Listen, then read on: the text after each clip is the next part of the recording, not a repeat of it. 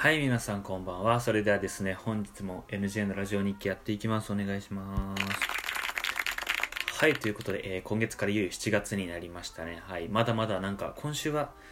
梅雨というかね、まだ雨が続きそうで、本当に夏、まだね、こう、暑暑い日差しが出ることはまだないそうなんですけども、まあ本当にね、今、ジメジメしてるんで、本当に、あのー洗濯物とかね、あの気をつけて過ごしていきましょうということで、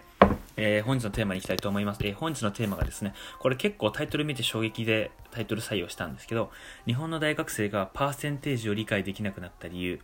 約2割が2億円は50%の何パーセントか解けないっていうタイトルでいやいやいやそんなことないでしょって思ってちょっと開いてみたら結構こう面白いそうな内容が書いてあったので今回これにしました。はい。2億円は50%ん？2億円は50億円の何パーセントかっていう問題を日本の大学の2割前後が間違えると推測できるという。最も多い回回答誤答は50を2で割って25%に回目漢字はすみません。25%とするものだ。はいということでまあ確かに高偏差値大学生あ結構今から記事読んでいきますね。高偏差値大学の学生も理解していない刺激的なタイトルです、えー20年前の、えー本分数ができない大学生を思い出す人もいるのかネットにはまた若者を貶めているなんて書かれています読まずに書いてると腹が立つけどそれだけ日本には数学嫌いが多いという証拠です状況を放置してきた数学教育関係者の一人として批判は甘んじて受けます解き方を忘れたなら思い出せばいい。わからないはそもそも理解できるように教えられていないのです。割合の問題を解くには、雲は、でという感じです。比べる量元になるよ割合の最初の文字を取って雲は。その関係を表した図ですね。雲初めて来ましたね。あ一応自分はそのパーセントは分かりますけど、えーこの比べる量元になる割合雲は知らなかったですね。く割るもイコールはもかけるはイコールくだけ覚えると記憶が曖昧になった時に3つの関係があれですかね見恥みたいな道のり速さ時間弾きとかね速さ時間距離みたいなあのあの感じですねでパーセンテージはまあ世界共通の単語にもかかわらず高偏差値大学の学生も理解しないと多くの先生が言ってきます。どうしてこんなことに1979年の共通一次試験が始まりマークシートが導入されました、えーマークシートによってやっぱりこう計算がなく、まあ、4択とかで答えが出しやすいっていうのもあるっていうふうに書かれてますね。で文系理系問題もあるそうで、えー分離問わず高レベルの数学教育が戦後はねされてたんですけど高度経済成長を達成するとそれが緩くなってきてえー数学は理系だけが学べばいいという風になってきた風潮があると書いてあります。で私立文系は数学不要って話も極端なところ出てくるようになってきしまったらしくまあ今に至るわけですね。まあ確かにす、まあさすがに数学とか理系とか取ってる人はさすがにパーセンテージわかると思いますけど、まあやっぱりわかんないのでやっぱ文系とか、やっぱまあもちろんやらないから、まあわかんないっていうのもあると思うんですけど、僕たちで言う、まあ国語とかがわか、理系とかね、理系の人が国語わかんないみたいなもんだと思うんですけど、で、数学は、えーっと、パーセンテージ、まあなんか、どうしたらこれをね、していけばいいかっていうのを、まあ、これも記事に書いてあって、まあ、わかるとか、理解するっていうことを、まあ、どういうことか伝えないといけないっていうのが、その、教師というか、教える立場で、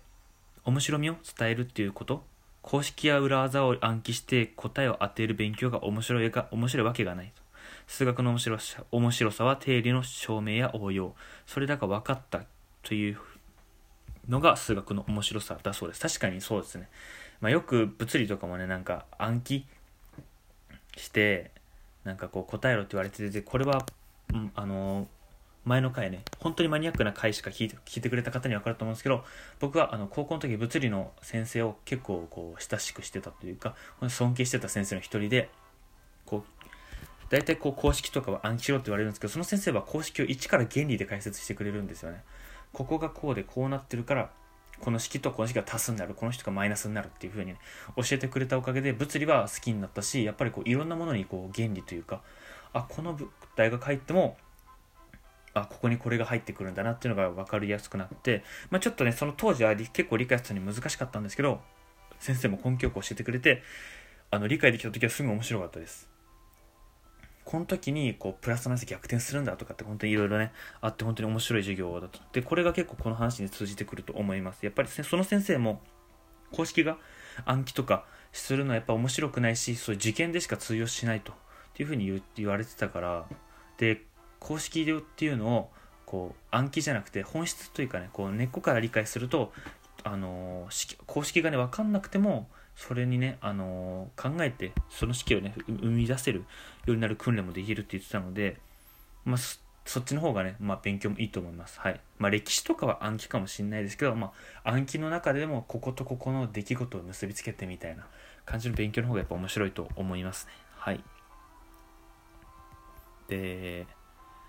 と一番大切なのは小学校初期の教育が重要って書いてありますね。小学校は担任が主要教育を一人で教えますが算数が得意な先生ばかりではない。3つの角度が異なる二等辺三角形がある。と教える先生もいるんです。だから授業で算数なんて大人になってから役に立たない。足し算と掛け算が分かればいいとか平気で言っちゃう。家庭も同じ家庭教師をしていた時親が子供の前でうちは代々理数系が苦手でなんていうそんな負の暗示かけないでよって感じ。で次学年ではなく理解別の教育必要、まあ、さっき言うあれですねさっきの小学校とかでま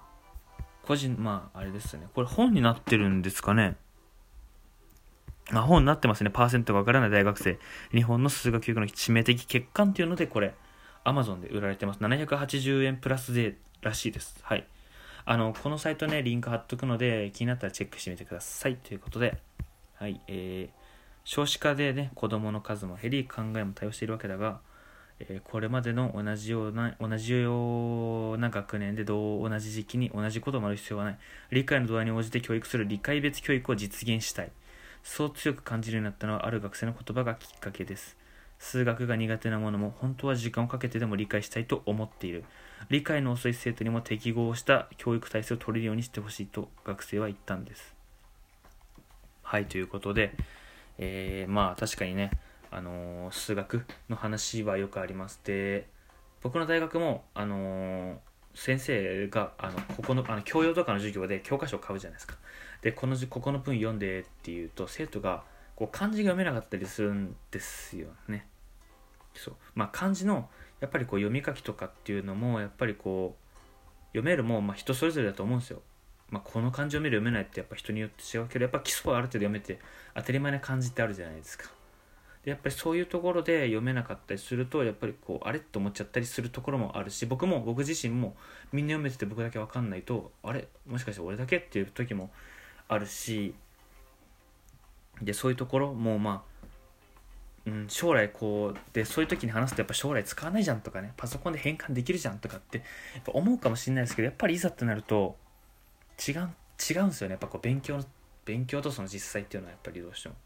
はい、です。このね後半にも書いてあった通りあのー、理解度別授業。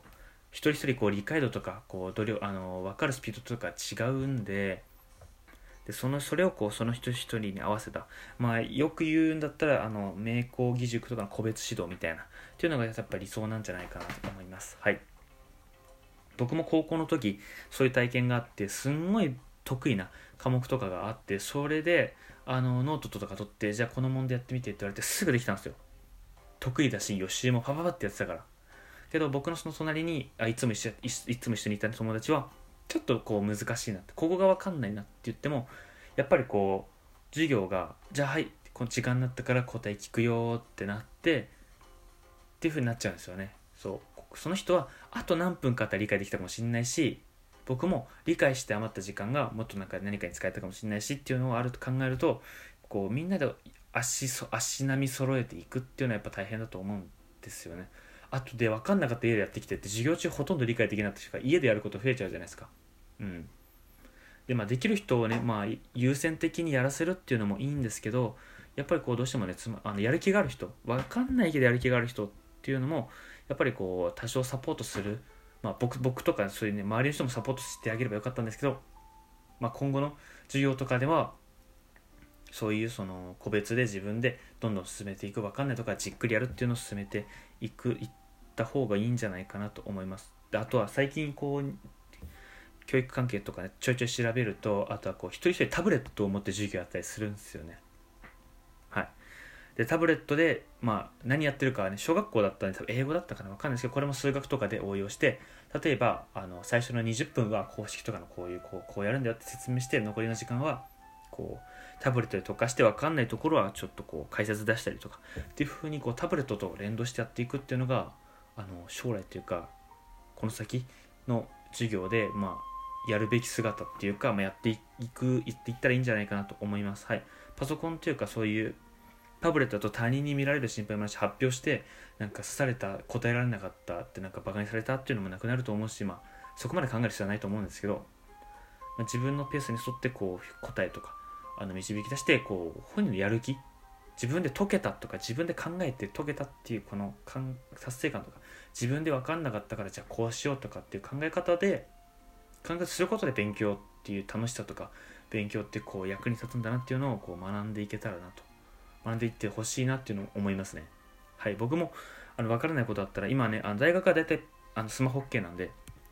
分かんない単語とかあったらこう調べたりでメモったりとかっていう風にやってるしやっぱそういう風にこう分からないところがあったら自分で調べたり先生に聞くなり友達に聞くなりっていう風に自分のペースでやっていくっていうのも大切なんじゃないかな。まあ学校はね仕方ないですけど。